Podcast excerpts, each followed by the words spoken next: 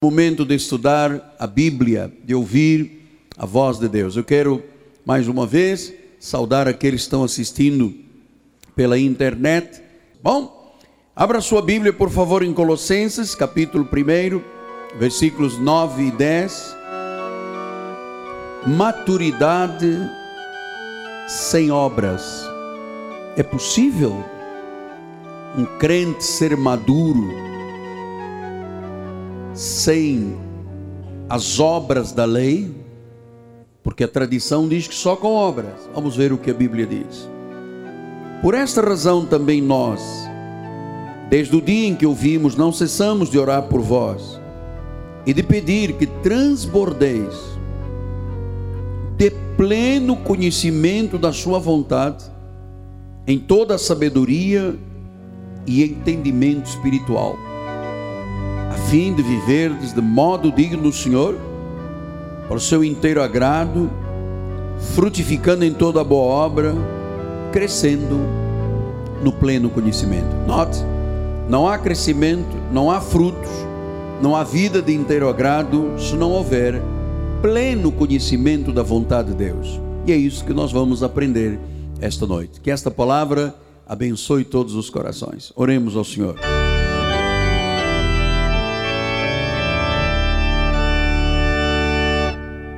Senhor Jesus,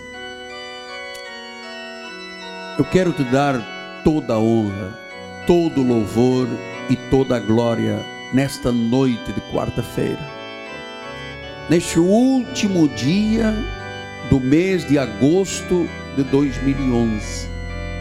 Desde antes da fundação do mundo, o Senhor predestinou este momento para que a igreja que estivesse reunida e ouvisse as instruções de Deus, gerasse um conhecimento pleno, sabedoria e entendimento, a fim de que o povo de Deus frutifique, frutifique em toda boa obra, em nome de Jesus. E todo o povo de Deus diga amém, amém e amém. Meus amados irmãos, minha família, pedras que vivem, eleitos do Senhor, amada igreja de Jesus, selo do meu apostolado. Meus irmãos, meus filhos amados. É imperioso, é urgente, é necessário que você ame a palavra de Deus. Que você ame e viva e pratique a palavra de Deus. Você sabe por quê? Porque tudo nesta terra muda, passa. Governos passam, políticas passam, instituições passam, tudo se desfará, diz a palavra do Senhor. Mas a palavra de Deus não muda. Diz em 24 de Mateus 35: Passará o céu, passará a terra, porém as minhas palavras não passarão. Então, eu não posso me agarrar ao que é efêmero. Você está de acordo? Eu não posso me agarrar ao que passa. Eu tenho que me agarrar ao que é eterno, ao que não passa, ao que é seguro, o que é âncora, conforme Paulo disse aos Hebreus. Então, nós precisamos ter nesta palavra certeza e confiança, porque é a certeza e a confiança que geram firmeza. Porque você sabe, Nada nesta terra se move sem a permissão de Deus. Em Lucas 12, 7 disse: Até os cabelos da vossa cabeça estão contados. Você sabe, Deus conhece até a cor original do teu cabelo. Não tem mais. Então disse: as coisas todas estão debaixo do controle de Deus, até os fios de cabelo. Ele diz: Não temas, você vale muito mais do que um pássaro, do que um pardal. Então, nós costumamos ensinar o povo do nosso ministério a crer que Deus está no controle. Porque até os fios de cabelo da cabeça estão contados. E que as promessas de Deus, dizem 2 de Coríntios 1:20, porque quantas são as promessas de Deus, tantas tem nele o sim. Porquanto também por ele é o amém para a glória de Deus por nosso intermédio. Então, quando você se agarra à palavra, sabe, não tem que temer. Na realidade, nada se move sem a permissão de Deus. Até as coisas que aparentemente são más na nossa vida. Sabe como é que Paulo diz? Tudo contribui para o bem. Para o bem. Diz em Jeremias 1,12: Disse-me o Senhor, visto bem, porque eu velo sobre a minha palavra para a cumprir. Deus não cumpre berros, gritos, autoridade humana. Deus cumpre a palavra que ele prometeu. E em Isaías 55, 11, sim, será a palavra que sair da minha boca. Não voltará para mim vazia, mas fará o que me apraz e prosperará naquilo para que a designei. Se Deus designou uma palavra para cura, essa cura tem que acontecer. Se Deus designou uma palavra para prosperidade, a prosperidade tem que acontecer. Se Deus determinou uma palavra para libertação, esta palavra tem que acontecer. Diz, aquilo que a designei tem que prosperar. Então, se eu tenho este amor pela palavra, se eu tenho este prazer na palavra, vamos lembrar o que o apóstolo disse. O apóstolo em Colossenses, já acabei de ler, mas vou ler outra vez, disse: Por esta razão também nós, desde o dia em que ouvimos, não cessamos de orar por vós e pedir que, então, olha a oração do apóstolo da graça de Deus. Que você transborde, se encha, transborde no pleno conhecimento da vontade de Deus, que você tenha transbordar em sabedoria, em entendimento espiritual, a fim de que? Para que, que é o conhecimento? Para que, que é a sabedoria? A fim de viver de modo digno do Senhor, a fim de viver agradando a Deus a fim de viver frutificando em toda boa obra, crescendo no conhecimento de Deus. Você já viu quantas bênçãos advêm quando você tem conhecimento da palavra? Eu só frutifico para Deus se eu tiver conhecimento da palavra. Então nós temos um chamado a crescer, a transbordar, a ter conhecimento, a amadurecer. Tudo isso você viu Deus dizer: "Não, mas Independentemente deste transbordar, deste conhecimento, você tem que pagar o preço. Você tem que suar. Você tem que é, trabalhar, é, vigiliar, sacrificar, pagar o preço. Você viu Deus dizer isso? Não. Eu frutifico para Deus, eu tenho uma obra de Deus quando eu tenho pleno conhecimento. Isto nada tem a ver com as obras da carne. Efésios diz isso, Efésios 2,9 diz assim: não dê obras para que ninguém se glorie. É a palavra. O Senhor não deixa que nenhum homem nesta terra, nenhum ser humano nesta terra, tenha a glória que só pertence a Ele.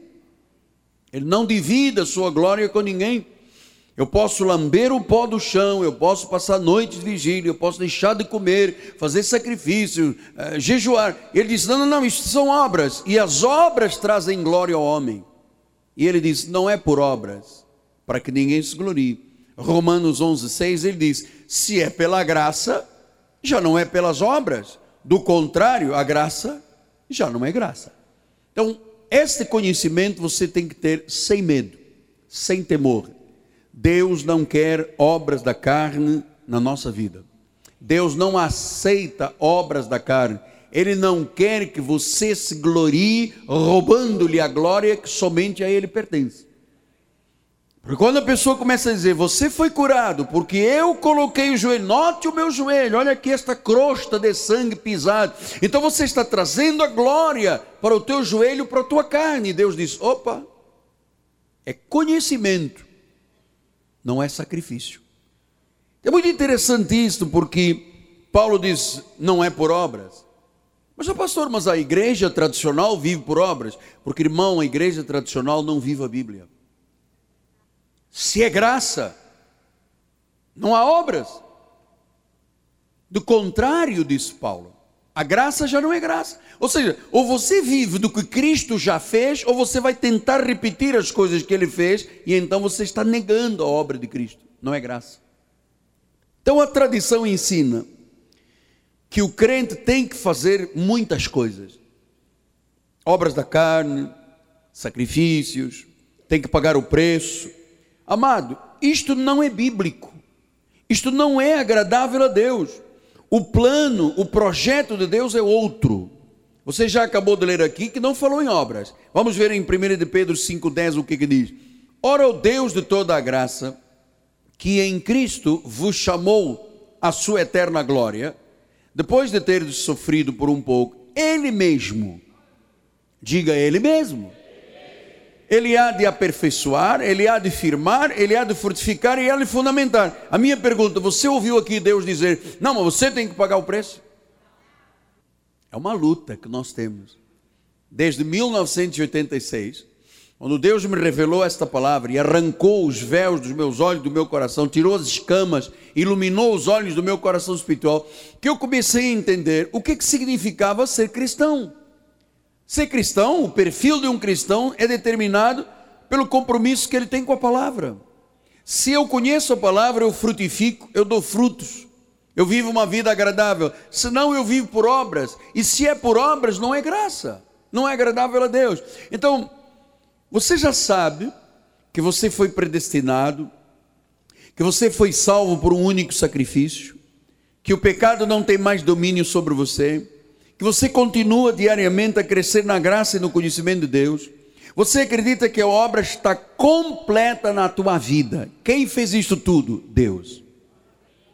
Colossenses 2,10 diz: também nele estáis aperfeiçoados. O que quer dizer aperfeiçoados? Completos. Ora, se Deus disse que eu estou completo, eu vou querer completar o que ele já completou? Ele é o cabeça, ele é o governo.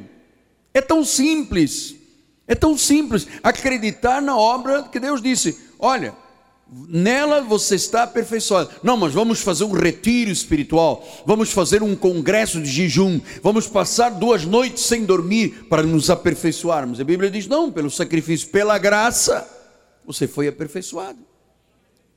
Por que, que o povo de Deus tem tanta dificuldade de acreditar no que Deus diz, que é teu direito? As pessoas precisam, preferem acreditar no demônio, no diabo, do que acreditar no que Deus diz. Você está perfeito, nada lhe falta. E você sabe que quando você começa a ter conhecimento, começa a gerar esta sabedoria de Deus na tua vida, na relação com o teu pai, com a tua mãe, com a tua esposa, com o teu esposo, com teus filhos, teu trabalho, é, é uma coisa extraordinária. Amado, troveje ou chova, você tem paz com Deus. Porque diz em Hebreus 4:9, portanto, resta um repouso, um descanso, um shabatum, do original grego, para o povo do mundo. Não, o povo do mundo não tem paz. Resta o repouso para o povo de Deus. Mas quando é que eu tenho este repouso, este descanso? Quando eu creio na palavra. Quando eu amo a palavra. Quando eu vivo a palavra. Então nós somos um povo que tem uma dependência 100% de Deus. Por isso que há pouco eu lhe disse, quando alguém me perguntou qual é o perfil do seu apóstolo, eu amo 100% a Deus. Houve uma hora que eu consegui amar mais a Deus do que a mim mesmo, do que ao próximo, do que a tudo, do que a todos. Por quê? Porque a minha dependência significa o quê? Que eu acredito no que Deus diz na Sua palavra. Pastor, mas então não temos que fazer nada? Temos. Mas coisas estabelecidas por Deus. Veja o que, que diz Efésios 2,10. Somos feitura dele, criados em Cristo Jesus para boas obras. Pastor, e quais são? as quais Deus de antemão preparou para que andássemos nelas. Ah, tudo que é parte da minha vida é determinado por Deus, foi preparado por Deus, são coisas boas. Por exemplo, quando você está na igreja, você está fazendo obras preparadas de antemão. Quando você dá um folheto, dá testemunho, quando você convida pessoas para vir à igreja, isso são obras preparadas de antemão. Agora, a glória é para Deus. Agora, quando você começa a colocar a tua carne na frente, já são obras tuas. É para trazer glória. Isto é muito difícil. Você sabe, uma das coisas que Deus, literalmente, em 1986, Deus limpou da minha vida, vaidade humana. Porque no fundo, no fundo, quando você tem um monte de gente, mesmo com chuva, com trânsito, e no fundo, o homem sempre quer dizer, mas aí tem parte comigo. E Deus sempre me disse, Miguel Ângelo, não toca na minha glória. Então, eu entendo isto com clarividência. Então, obras preparadas de antemão. Louvar a Deus, por exemplo, é uma obra preparada de antemão, dar testemunho. Mostrar à tua família que você é obediente à palavra. Vida da fé. Isso são obras preparadas de antemão. Então, nós, por nós, nada podemos fazer. As obras da carne não servem. É conhecimento que você tem que ter. João 6, 28 e 29 diz assim: Dirigiram-se, pois, a ele perguntando: Que faremos para realizar as obras de Deus? Quantos jejuns, quantos sacrifícios, quantas noites perdidas, quantos sem comer? Como é que é Deus? Ensina-nos. E ele disse assim: Respondeu-lhe Jesus: A obra de Deus é esta. Olha, tão diferente do, da igreja tradicional. Que creais naquele que por ele foi enviado. Isso é obra de Deus.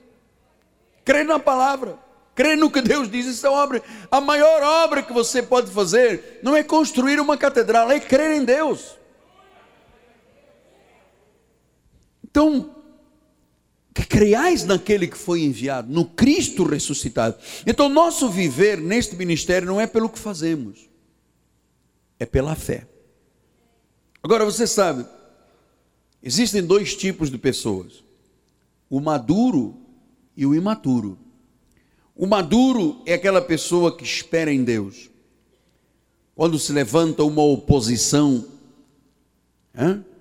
ele vai à palavra imediatamente. Isaías 54,15 diz assim: Eis que poderão suscitar contendas, mas não procederá de mim. Então, há uma contenda na tua vida, no teu emprego, na tua família. Agarra-te à palavra Olha, quem conspira contra ti cairá diante de ti.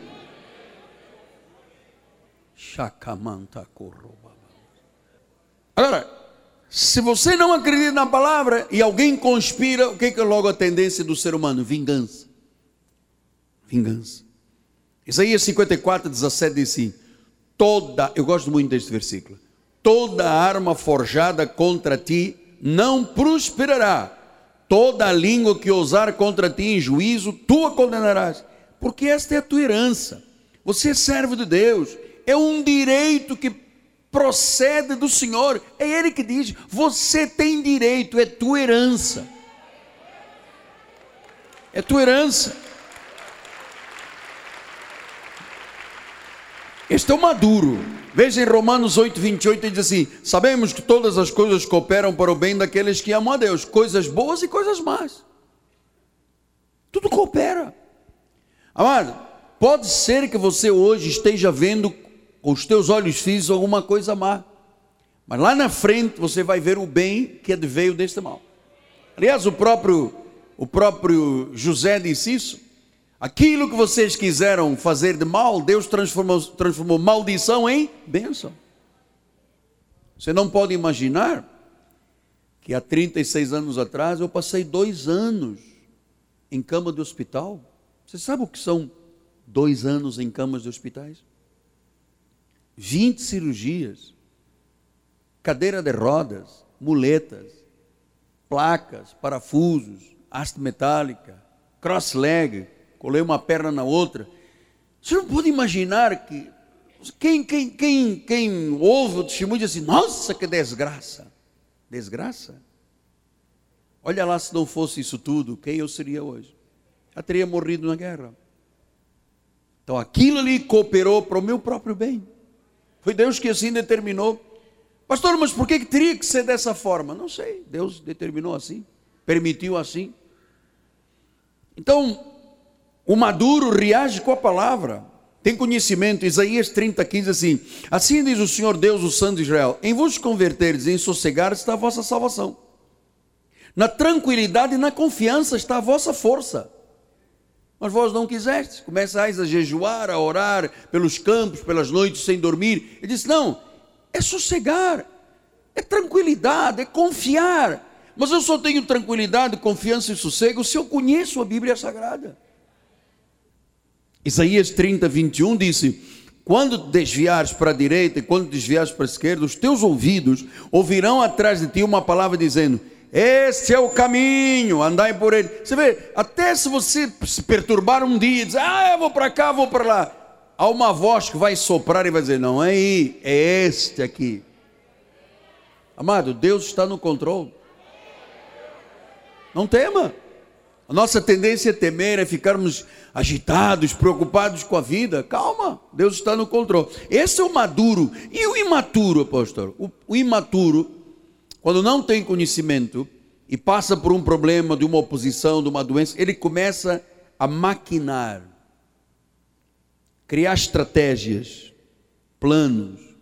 Bom, eu vou fazer o seguinte: eu vou jejuar aqui, eu vou fazer mais uma vigília e não é pouco, não, é pouco. Então eu vou também ali no, no, no missionário, mercenário, no missionário, mercenário. É, vai ali pegar um sabonete, e lá também estão dando meia, e lá tem um não sei o que, de um lençolzinho, de uma almofadinha para botar na barriga. Então eu vou armar uma maquinação à minha volta. Sabe o que, que Deus disse? Isaías 31 e 2. Ai dos filhos rebeldes, diz o Senhor, que executam planos que não procedem de mim. Etcha. Executam planos que não procedem de mim. Fazem alianças sem a minha aprovação. Vão acrescentando pecado sobre pecado. Descem ao Egito, ao mundo, sem me consultar. Buscam refúgio no faraó, no governo, à sombra do Egito Olha, Deus disse: olha o que é uma pessoa imatura, filhos rebeldes, que vão preferir ir ao Egito, ir às coisas desta terra. Depois ele diz no versículo número 9: porque povo rebelde é este, filhos mentirosos, filhos que não querem ouvir a lei do Senhor. Olha, não é filhos que não querem jejuar, filhos que não querem ouvir a palavra. A minha maior é, vitória que o Senhor me deu neste ministério é por saber que as pessoas que Deus traz para cá são pessoas que amam a palavra. Raro, eu vou lhe dizer uma coisa, muito raro, de vez em quando tem uma pessoa que se levanta, como não é filho da salvação, ou está com dor de barriga, está com vontade de fazer pipi, alguma coisa e sai. Mas eu já vi pessoas em igreja aos montes entrarem e saírem, porque chegou a palavra, todo mundo vai. E é de 15 minutos, são 15 minutinhos, 12 minutos, 11, 10, e olha, Dez minutos já é longo. Aqui a gente bota na tua cabeça 100 versículos e você diz: já acabou? Tem prazer na palavra. O maduro, o predestinado, anda em obras preparadas de antemão, tem descanso. Louva a Deus em qualquer situação.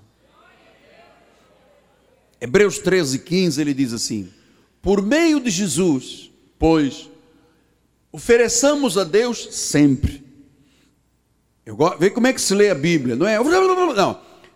Por meio de Jesus quer dizer que não é por meio de mais nada, não é outro Deus, não é Buda, não é Alara, é por meio de Jesus.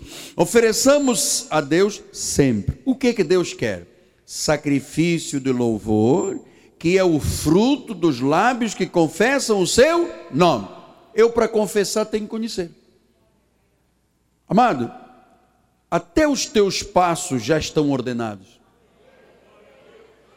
Os nossos dias estão contados. Quando nenhum havia ainda, já estavam todos escritos no livro da vida. Vamos estudar no outro domingo, depois da ceia. Podemos descansar, a obra está completa. O Espírito nos guia à verdade. Deus fará sempre a sua vontade prevalecer na nossa vida é o melhor, a vontade dele é boa, é perfeita e agradável. Jeremias 1,19 diz: pelejarão contra ti. Então quer dizer que é possível nós termos pelejas, mas não prevalecerão. Sabe por quê? Porque eu sou contigo, diz o Senhor, para te livrar. Quer dizer que todos nós enfrentamos pelejas, mas Deus diz: Eu sou contigo para te livrar, não é para te amarrar, é para te livrar. Jeremias 20, 11, ele diz: O Senhor está comigo como um poderoso guerreiro, por isso tropeçarão os meus perseguidores, não prevalecerão. serão sobremodo envergonhados, e porque não choveram sabiamente, sofrerão afronta perpétua que jamais se esquecerá. Olha, tem nego que está sofrendo e vai sofrer até terminar a sua vida porque um dia se meteu contra você. Isto aqui não é vingança de nada, Deus disse que é assim. Olha, ao longo destes trinta e poucos anos de ministério, quantas pessoas se levantaram contra mim e contra o ministério? Estão sofrendo, perpetuamente não se esquecerão. Por que, que eu fui dizer da igreja? Por que, que eu me meti com aquele homem? Por que, que eu me levantei contra a igreja? Por que, que eu não aprovei a graça de Deus? Estão curtindo. E nós aqui no descanso do Senhor. Mateus 16, 18. Também eu te digo que tu és Pedro, e sobre esta pedra edificarei a minha igreja, e as portas do inferno não prevalecerão. O que são portas, apóstolo? Poderes, filhos da maldição, filhos do diabo, homem da iniquidade, nunca prevalecerão contra a tua vida. A minha pergunta é se você está acreditando nisso? Ou você diz, como o outro disse, é conversa fiada?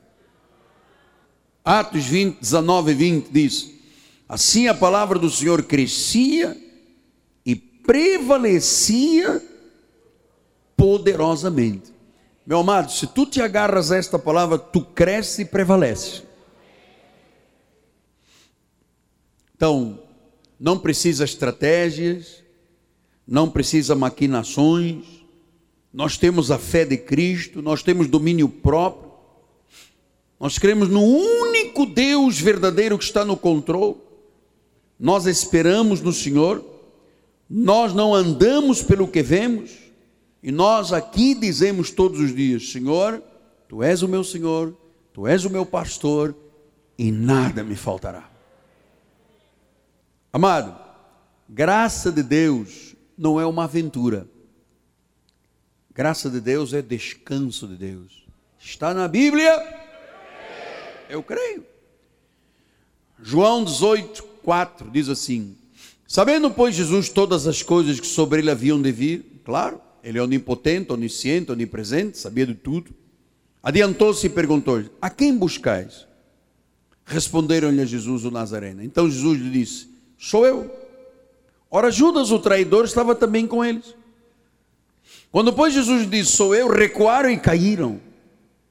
Jesus novo lhes perguntou: A quem buscais, galera? E eles responderam: A Jesus, o Nazareno. Então lhes disse Jesus: Já vos declarei que sou eu. Se é a mim, pois, que buscais, deixai ir estes. Para se cumprir a palavra que dissera: Não perdi nenhum dos que me deste. Amado, nenhuma ovelha se perderá. Nenhuma. Versículo 10. Então Simão Pedro puxou a espada que trazia e feriu o servo do sumo sacerdote, cortou-lhe a orelha e o nome do servo era Malcom. Mas Jesus disse: Pedro, mete essa espada na bainha. Eu não beberei porventura o cálice que o Pai me deu. Então, mas por que, que ele pegou a espada? Amado, Pedro, nesta passagem, representa os que vivem por obras da carne. E, Paulo, e Jesus já tinha dito: a carne para nada aproveita. Quando ele viu o soldado querendo prender Jesus, eu vou fazer uma estratégia. Peguei na minha espada e cortou a orelha do mal. Jesus disse: Isso é uma obra da carne. Mete a espada na bainha. Disse: Não uses obras da carne. E ele orou e o Senhor foi curado da orelha. Então, é muito interessante como é que o ser humano logo puxa da espada, da ameaça, do confronto, eu vou botar num advogado, eu vou na delegacia. Ah, quem fizer isso contra você vai perder e vai sofrer. Você é maduro para entender isso? Não use espada, meta a espada na bainha. Usa a trombeta, a tua confissão. A Bíblia diz Agora, a espada na bainha não é por força, não é por violência, é pelo Espírito de Deus. Segundo de Pedro 1, 5 e 6 diz assim: Por isso mesmo vós mesmos, reunindo toda a vossa diligência, associai com a fé a virtude, com a virtude o conhecimento. O que Deus mais quer é que tenhas conhecimento. Então vale a pena você dizer ao mundo: olha, eu faço parte de uma igreja onde se estuda a Bíblia, onde se doutrina o povo. Eu aqui não sou motivador. A palavra que te motiva, porque existem muitos motivadores, no mundo inteiro está cheio. Quatro passos para não sei o quê, dois passos, trinta passos, vinte passos. Meu amado, isso não serve. É conhecimento. É conhecimento. Guarda a tua espada, põe na bainha. Não usa carne. Usa conhecimento. 1 de Pedro 5,10, vamos voltar lá. Ora, o Deus de toda a graça que em Cristo vos chamou à sua eterna glória. Olha, Cristo não nos chamou para o inferno. Cristo chamou à sua eterna glória. Depois de ter sofrido por um pouco, olha como nós sofremos. Imagina eu na igreja católica rezando e fazendo cruz e, e rosário, e Ave Maria, e Pai Nosso, e com medo do gato preto, sexta-feira, cemitério. Não, amado, eu podia passar na porta do cemitério de carro, eu virava as costas, dirigia assim, ó. Se eu via um gato preto, meu irmão, sexta-feira gato preto, cheio. Era logo um monte de cruzes penduradas no pescoço, porque eu não sabia quem era Deus. Tinha medo de um gato preto porque eu não conhecia Deus. Tinha medo de um cemitério porque eu não conhecia Deus. Então, Pedro, quando disse isto aqui em 1 de Pedro 5,10, ele há de aperfeiçoar, ele há de firmar. Agora ele já tinha conhecimento da graça já sabia que não eram obras da carne, que as obras da carne não valem para nada. Ele já sabia que ele tinha que colocar na bainha a espada. Jesus disse: bota essa espada na bainha. Não use a sua carne, não use de violência, não use de força. Deixa que eu estou no controle de tudo. Então, Ezequiel 44, 17 e 18 diz assim: e será que quando entrarem pelas portas do átrio interior usarão vestes de linho? Não se porá lã sobre eles quando servirem nas portas do átrio interior dentro do templo. Então você sabe, versículo 18: Tiaras de linho lhes estarão sobre a cabeça e calções de linho sobre as coxas. Não se cingirão a ponto de lhes vir suor. Você sabe por que, que Deus disse que eles não podiam usar lã, mas linho para não suar? Porque o suor é o que na Bíblia Sagrada? Vamos lá suor é símbolo de obras da carne, símbolos de sacrifício. E veja, nos sacerdotes Deus já dizia: não use a roupa que te traga suor, não use nada de lã, põe linho, você não tem que suar. Meu amado, nós não temos que suar, nós temos que ter conhecimento. Como é diferente a vida do povo neste país e no mundo. Então, o Senhor disse que nós já estamos no lugar santíssimo. Você sabe quando você ouve um pregador dizendo: Senhor, agora entramos no lugar santo. E eu sempre pergunto: onde você estava? Mas nós temos o Cristo dentro de nós, dá a sensação que está todo mundo no mundão e que há uma hora que ele pam, pam, sensatez. Agora entramos no Santo dos Santos. Então, quem você estava onde? Quer dizer que uma pessoa vive o dia inteiro no mundo e depois entra e depois sai, meu amado, você já está no lugar santo dos santos. O véu já se rasgou de alto a baixo. Nós estamos sentados em lugares celestiais juntamente com Cristo. Esta igreja não tem lugar para suor. Por isso é que tem o ar condicionado tão gelado. As minhas filhas já estão desmaiando. Manda botar vento, que as minhas meninas estão já praticamente já o suor lhes acabou todo, já estão desmaiadas. Meu irmão, nesse tempo de mais frio, traga um casacão, tira aquele casaco, cheira naftalina, aquele antigo, traga para a igreja. Bota debaixo do carro, do banco, e depois, quando for para o culto, você bota, porque faz bem. Você sabe quanto mais baixa a temperatura, mais calma você tem. Mais respiração fica melhor, a pressão arterial baixa. Mas eu vou mandar.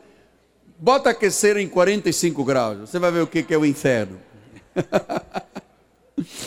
Vamos lá.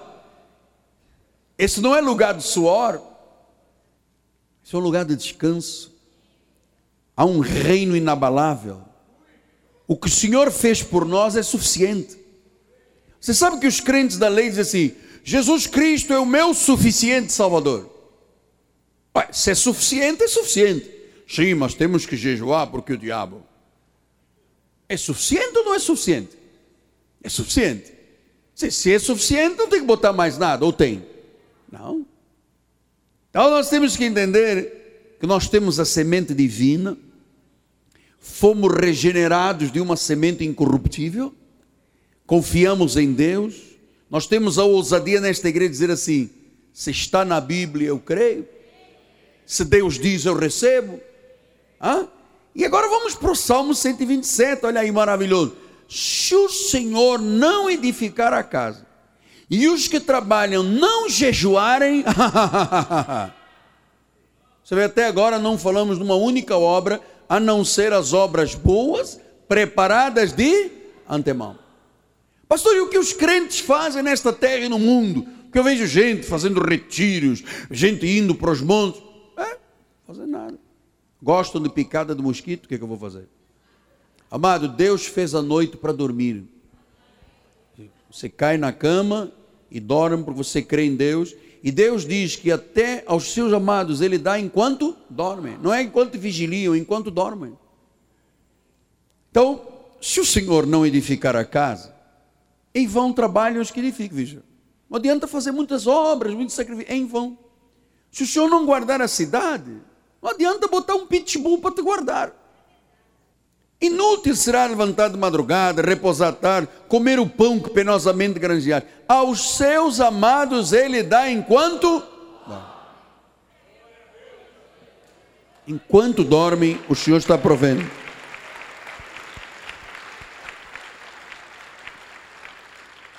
Então, se o Senhor diz que tu és santo, tu és santo.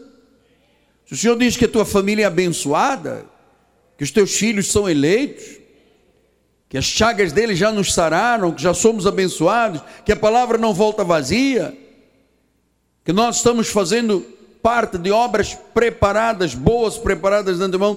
Sim, apóstolo, senhor tem 10 minutos, me diga uma coisa. E quando os ventos sopram, se você conhece isto, você fica firme. A tua casa não cai. Ela foi construída sobre a rocha. E se construir sobre a areia?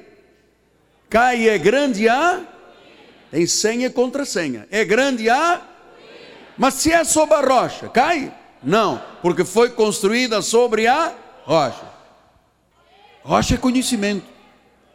2 Timóteo 4, 9 a 16, assim: Procura vir ter comigo depressa, porque Demas, tendo amado o presente século, me abandonou. Isso foi para atenção. Você sabe que muitas vezes as pessoas vêm para a obra de Deus com expectativas muito interessantes. A gente vem para a obra de Deus pensando que a igreja é isto, é aquilo. E sabe, é, Demas abandonou e foi para o presente Então, quando você vê, olha, nós tínhamos aqui o irmão que foi para o mundo. Não era salvo, não era da salvação. Porque uma pessoa regenerada não tem mais parte com o mundo. Me abandonou, foi para Tessalônica. Crescente foi para Galácia. Tito para Dalmácia. Somente Lucas está comigo. Toma contigo Marcos, traz, pois me é útil para o ministério. Quanto a Tíquico, mandei-o até Éfeso. Quando vieres, traze a capa que deixei em Troade, em casa do Carpo. Só nome bonito. Irmão, como é que está? O meu irmão Carpo, como está? o Demas, oh, gente fina. Então ele diz: bem como os livros, especialmente os pergaminhos. Então o que importava para Paulo era a palavra. Quando Alexandre o Latoeiro causou muitos males, o Senhor lhe dará a paga. Toda pessoa que fizer um mal contra você, é Deus que dá a paga. Guarda-te também dele, porque resistiu fortemente às nossas palavras. A minha primeira defesa, ninguém foi a meu favor, antes todos me abandonaram, que isto lhe seja posto em conta. Mas o Senhor me assistiu e me revestiu de forças, para que por meu intermédio a pregação fosse plenamente cumprida, e todos os gentios ouvissem, e fui libertado da boca do leão. E o Senhor me livrará também de toda obra maligna, e me levará a sal para o seu reino celestial. A Ele glória pelos séculos dos séculos. Diz que Deus fechou a boca do leão, livrou da obra maligna. Meu amado, Deus fecha nesta hora toda a boca de leão contra você, toda a obra do maligno. Deus te livra e Deus te levará para o reino celestial.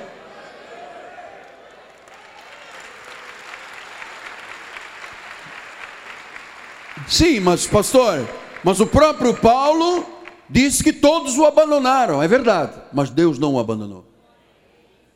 Amado, podem todos te abandonar, Deus não te abandonará. Todos me abandonaram, e Deus disse: e daí? Eu não te abandono.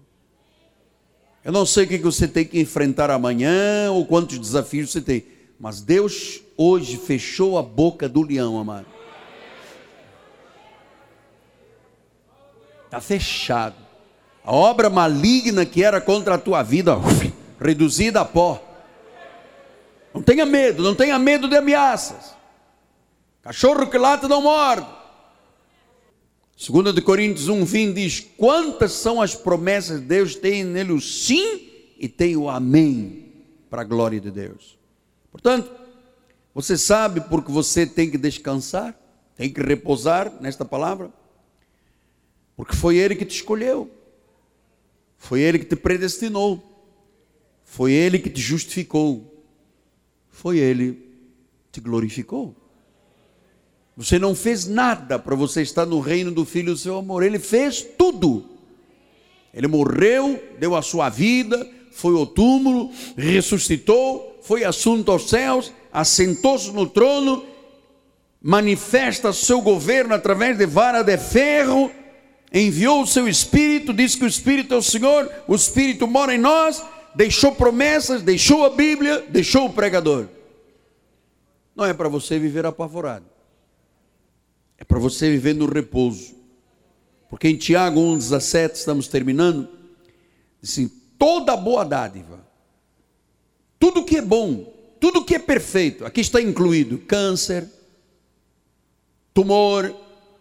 Ai, ninguém reage. Você já tinha que me ter tirado um sapato aqui, bro. Você acha que câncer e tumor é coisa boa?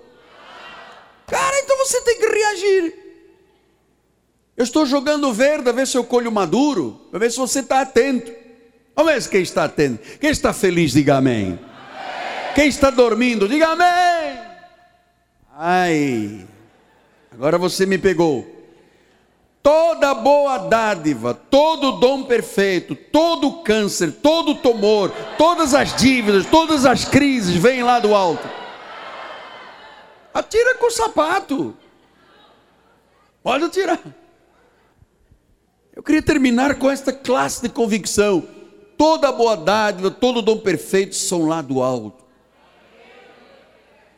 Descendo do Pai das luzes, em quem, em Jesus, não pode existir variação ou sombra de mudança. Não é isso maravilhoso?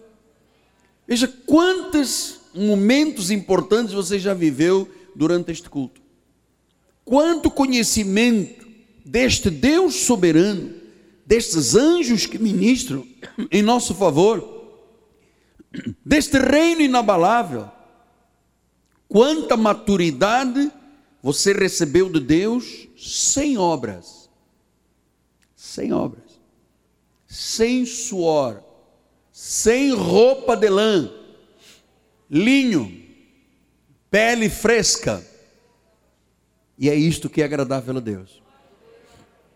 Ora, no momento em que você disser, apóstolo, descobri aí um cantão, é lá que Deus fala. E você está ouvindo quem até agora? Porque as pessoas criam muita simpatia com as simpatias, as simpatias. É conhecimento. Nós temos aí 130 livros publicados. Meu irmão, os livros publicados pela igreja, você sabe, não é para fazer comércio. Eu não vendo livros com 12 prestações no América Express Card, Bíblia com o nome da igreja para vender, custa 10, vendo por 100. Eu não faço isso. Eu teria vergonha se fizesse isso. Fazer do altar mercantilismo. Como Jesus entrou um dia e viu a casa do pai dele vendedores de câmbio e vendiam rolas e vendiam bombas, e ele virou a mesa e deu chicotada em todo mundo. Esta casa é de oração. Então, tenho muito temor com esta questão do altar. Eu respeito os senhores que vieram de longe, de perto, na chuva, encararam o trânsito, chegaram à igreja. Não é para chegar aqui e ouvir mercantilismo, é para ouvir coisas de vida, luz. Quando você voltar agora à sua casa, você vai guardar uma parte, pelo menos, do que eu lhe ensinei, e você vai viver praticando estas verdades. Você vai frutificar, você vai ter obras boas, você vai gerar conhecimento. Então, os livros que estão aí, são para você adquirir. Você lendo um livrinho por mês. Olha, nós temos um testemunho da nossa irmã, chegou aqui, quatro meses depois já tinha lido 62 livros da igreja. Então isso é muito importante, porque quanto mais, você sabe, é, sabedoria não ocupa lugar. Nós usamos 3 ou 4% do cérebro, tem um cabeção gigante em cima de nós para usar um pouquinho. É para botar lá a palavra. Então, quanto mais você conhece da palavra, quanto mais você cresce, quanto mais você tem conhecimento, mais frutos você vai vendo. Olha, uma mãe educada nesta palavra, ela educa os seus filhos na palavra. Um marido que chega a casa e diz: Antes de botar o garfo à boca, para, todo mundo com as mãos em cima da mesa. Senhor, é a tua bondade, é a tua glória, é a tua misericórdia que deu esse alimento. Nós o recebemos, abençoamos as mãos, preparam isso. Meu amado, quando você começa a ter um estilo de vida, de louvor, louvor não é só para cantar aqui de vez em quando, é em casa. Solta um hino bonito da igreja, Houve uma mensagem. Quando a tua vida está envolvida desta forma com Deus, então o teu perfil é de um evangélico, é de um cristão, é de uma pessoa madura, sem obras. E eu termino dizendo assim: de vez em quando, quando eu vou a alguma reunião da moçada, e que tem nome do pastor, então a gente começa a conversar, e eles, eles ficam muito admirados. Mas vocês na vossa igreja não lutam com o diabo? Não. O senhor conhece o diabo? Eu conheço. Como é que é? Oh, é assim. É a boca grande. É. Uh. Eu falei, olha, nós não temos parte com ele. Nós, na nossa igreja. Sim, mas vocês pelo menos não. Sexta-feira à noite, à meia-noite. Não, nem meia-noite, nem quatro da manhã. Nego está dormindo na nossa igreja. No dia seguinte tem que trabalhar. Sim, mas vocês só ficam pela fé, pela fé. É, só não, é tudo. Olha, uma pessoa que tem conhecimento, ela tem um tipo de vida, de uma classe de vida espiritual, na realidade as pessoas olham e muita gente tem inveja de nós. Eu vejo quando as pessoas escrevem para cá e dizem, domingo, igreja lotada e tal, e passa mais assim, mas esta igreja não tem problema, todo mundo ri, todo mundo veste bem, todo mundo anda de carro. Ah, não, é porque o pastor vende carros. Ah, é, vende carros. É, na Assembleia dizem que eu vendo carros aqui dentro. Eu hoje vou te dar um carrinho de linhas, daquele pequenininho. Não é, é que o povo viva a palavra e prospera. Olha, já tem nego nesta igreja que chega num carro, a mulher no outro e os filhos no outro. E a sogra vem no ônibus. Que sogra tem que vir com 72 pessoas, não pode vir sozinho. Maturidade sem obra. É no descansar na tranquilidade na confiança que está a vossa salvação. Amém? Curva a sua cabeça. Vamos praticar o que eu ensinei. Pai bendito e amado, em nome de Jesus, que esta palavra que foi semeada comece agora a germinar a dar frutos, ó oh Deus. Frutos para a vida eterna. Frutos de uma confissão de lábios que acreditam e confessam a palavra. Frutos de um homem maduro, de uma mulher madura. Estenda essa tua bênção, Pai, sobre todas as famílias da igreja. Estenda essa tua bênção sobre todos que estão nos assistindo pela internet Estenda esta tua bênção, Senhor, para o meu lar, para minha esposa amada, os meus filhinhos, toda a minha descendência, Pai. Que sejamos todos conhecidos como os ferreiras que conhecem a Deus, Pai. Família bendita, família que conhece a palavra, em nome de Jesus. E todo o povo de Deus diga: Amém, Amém e Amém. Vamos ficar de pé. Nossa bispa vai dar a bênção final. Estenda suas mãos. Que a graça, a paz, a misericórdia, o amor de Deus e as doces consolações do Espírito Santo se manifestem hoje e eternamente na vida do povo maduro, do povo que conhece o seu Deus, que é forte, que é ativo em Cristo Jesus. Se você recebe, diga amém. Vá em paz, vá feliz, saia daqui para vencer. Não saia sem antes dar uma palavra para essa pessoa que está ao seu lado. Diga: somos maduros, vivemos a graça de Deus.